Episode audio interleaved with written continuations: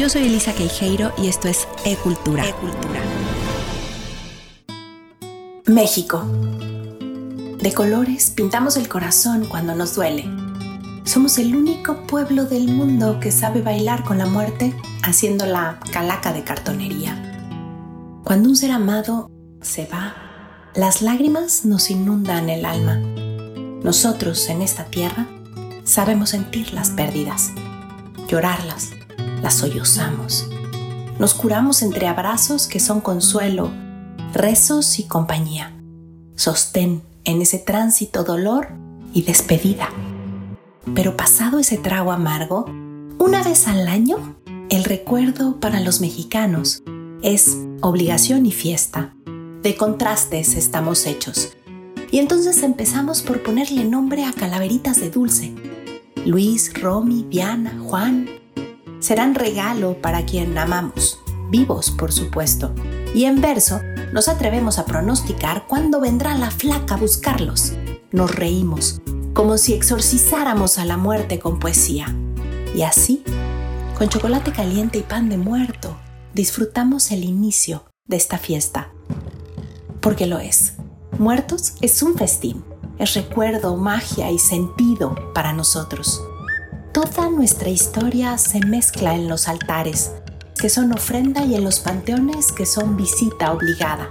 Entre el primero y el 2 de noviembre cada año vestimos el alma de cempasúchil y el aroma copal nos recuerda que estamos vivos. A nuestros muertos no les pedimos nada, sino les damos todo.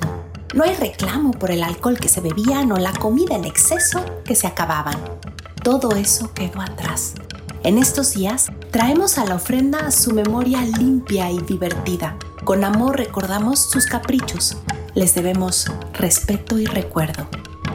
Pero, ¿por qué hacemos lo que hacemos en muertos? ¿De dónde vienen estas tradiciones? ¿Qué es lo que llamamos lo nuestro, lo nuestro, lo mexicano en Día de Muertos?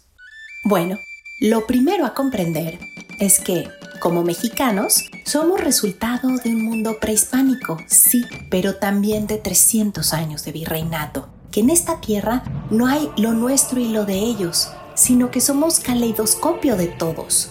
Y lo primero para honrar muertos sería valorar esto, nuestras dos herencias, sacar del mal lugar que solo perdimos en la conquista y comprender, reflejado en nuestras tradiciones, mágicas y coloridas, que de verdad somos la mezcla perfecta de nuestras historias.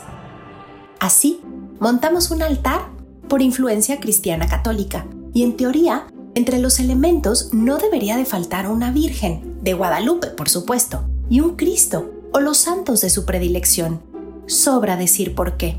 Claro que hoy ha quedado al gusto y creencia de cada quien si se colocan o no en el altar.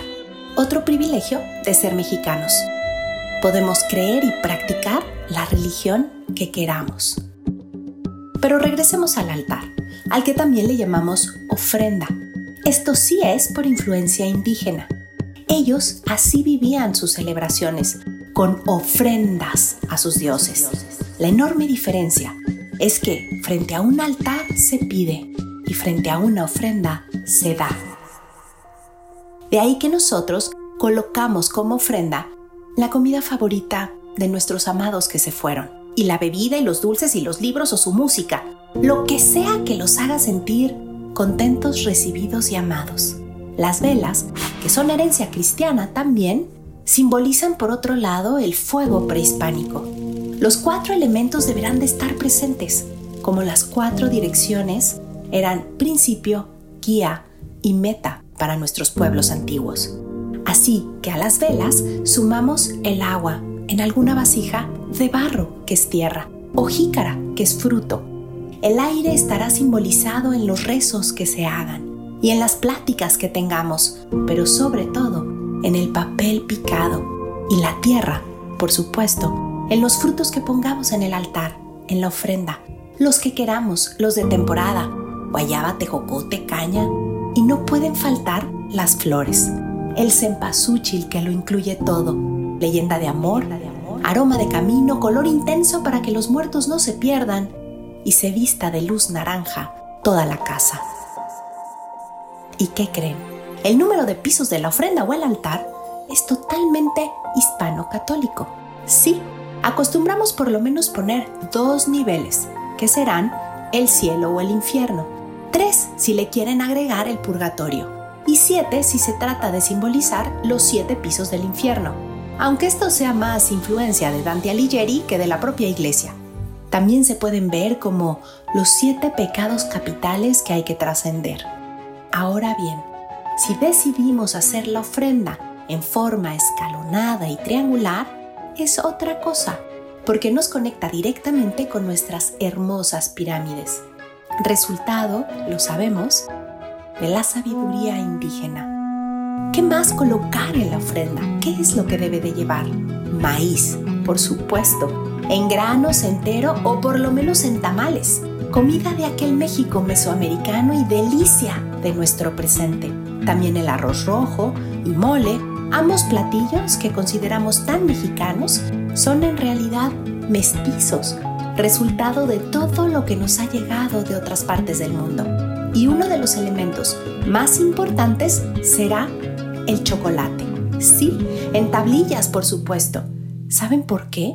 Porque el cacao era el alimento primordial e indispensable para el que moría en tiempos prehispánicos. En su creencia, era lo único que les iba a dar la fuerza y entereza para llegar al Mictlán después de su largo viaje. Era sagrado el cacao y nos abraza hoy el olor a chocolate caliente. Cada elemento que colocamos en el altar tiene su historia, sí, pero sobre todo tiene sentido si lo traemos al presente, porque hay algo en común que nos une a todos los mexicanos en muertos, el corazón. Sí, en el corazón de esta celebración está la familia, los amigos, la unión y el pretexto para hacer una fiesta, de las nuestras, de las íntimas, donde lo que importa es estar vivos, es dejar huella en el otro, volvernos memoria y celebrar. En muertos, honramos. En muertos, recordamos. Nos enlazamos con el pasado en el presente. Dejemos un puente entre los vivos y los que se fueron.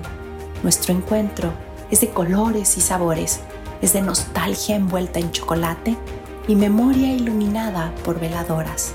En Muertos, México se vuelve escenario y personaje. Hacemos del recuerdo un espacio que se queda flotando en cada casa, aguardando su llegada el siguiente año.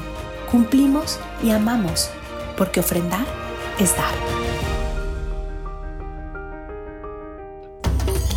Yo soy Elisa Queijeiro y esto fue Arte con Placer y Cultura con Sentido.